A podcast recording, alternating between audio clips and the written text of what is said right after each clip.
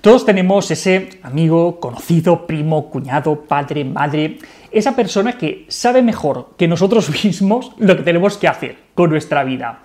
Esa persona que nada más le contamos un problema, sale con él, no, mira, mira, lo que tú tienes que hacer es Sabéis de quién os hablo, ¿verdad?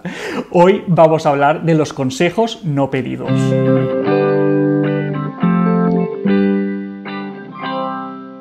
Hay un proverbio árabe que dice, cuando hables, procura que tus palabras sean mejores que tu silencio. Ay, qué difícil, ¿qué es esto? ¿Verdad? Cuando alguien nos cuenta un, problema o una situación complicada que está atravesando, parece que salte automáticamente en nosotros un resorte para empezar a dar consejos como si no hubiera mañana. Mira, lo que tú tienes que hacer es, o mira, tú vas y le dices que, o mira, si yo fuera tú, lo que haría es, ¿verdad? En principio, la intención del que da el consejo es buena, quiere ayudar a la otra persona quiere darle un recurso que, le venga bien al mismo tiempo que sentirse útil uno mismo y mejorar su, concepto de, sí mismo. Vamos, que, todos ganan. Pero hay un pequeño problema y es cuando ese consejo no ha sido pedido por la otra persona. Y es que, por muy buena que haya sido la intención, quizá la otra persona ni quiere ni necesita escuchar ese consejo. Muchas veces cuando alguien comparte un problema o una preocupación con otra persona, lo que necesita no es que el otro le dé un consejo para resolver el problema, tal y como lo haría el otro, claro, sino que lo que muchas veces necesita es simplemente sentirse escuchado. Esto es algo que, nos cuesta mucho de entender, que nos cuesta entender que alguien solo quiera que le escuchen en vez de recibir una solución al problema.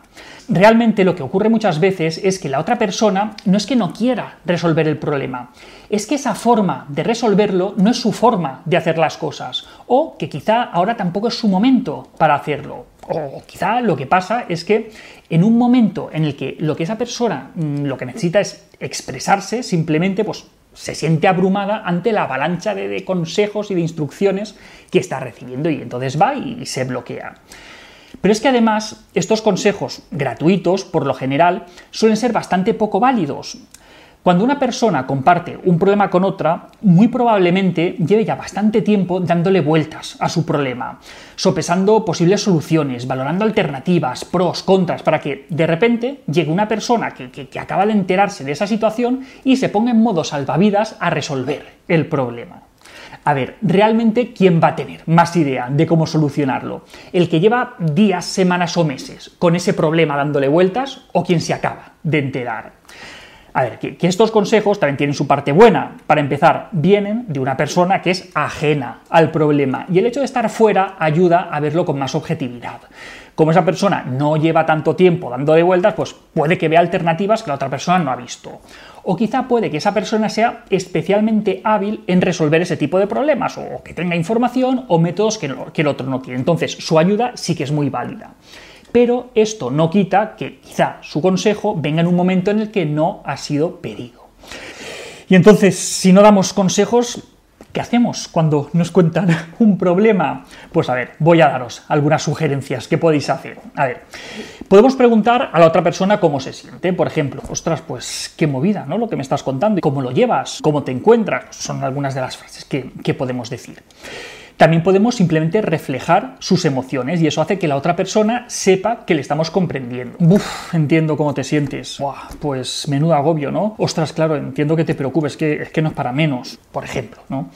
O podemos también utilizar preguntas abiertas que ayuden a la otra persona a expresarse y que abran la puerta a que podamos quizá echarle un cable. Por ejemplo, ¿y qué es lo que más te preocupa de, lo que me estás diciendo? ¿Ya has pensado lo que, lo que vas a hacer? ¿Hay algo en lo que te pueda ayudar? Con este tipo de preguntas, la otra persona se va a sentir comprendida, se va a sentir escuchada y sobre todo no se va a sentir abrumada ante la avalancha de consejos que no ha pedido en ningún momento.